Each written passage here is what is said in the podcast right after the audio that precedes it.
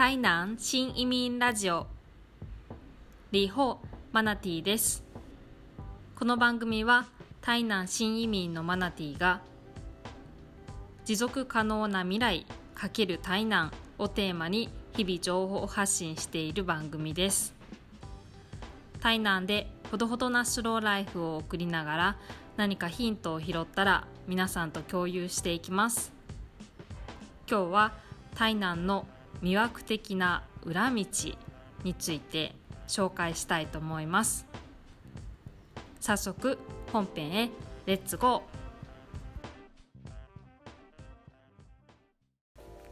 チャプター1動画を撮影。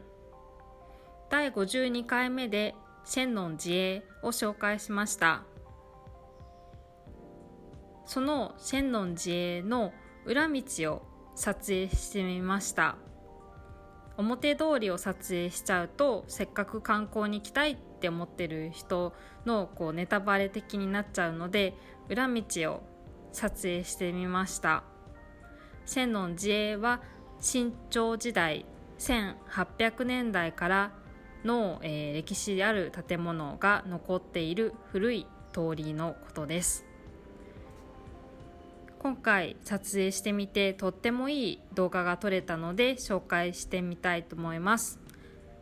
動画自体はノート .mu にアップしています。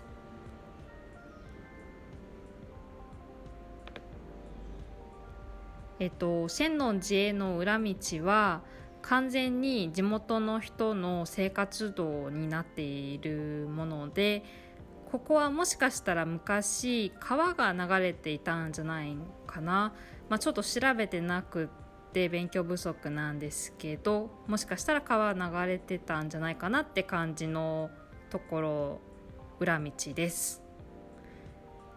動画を見てもらうと中盤に荷物を2階に上げている人の様子が見られます。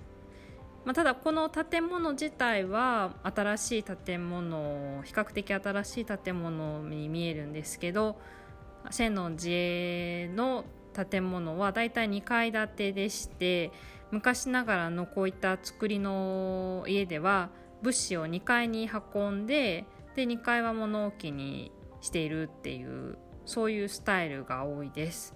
なので2階の部分のにもなんかちょっと大きめの窓よりもこう大きめのあの開放空間あの扉のようなものがあってでそこに荷物をあのてこの原理で上に上げてっていうようなことをしてたみたいです。千の自衛の古い作りの家は店舗兼住宅になっていて長屋なので奥がずっとこう長い作りになっています。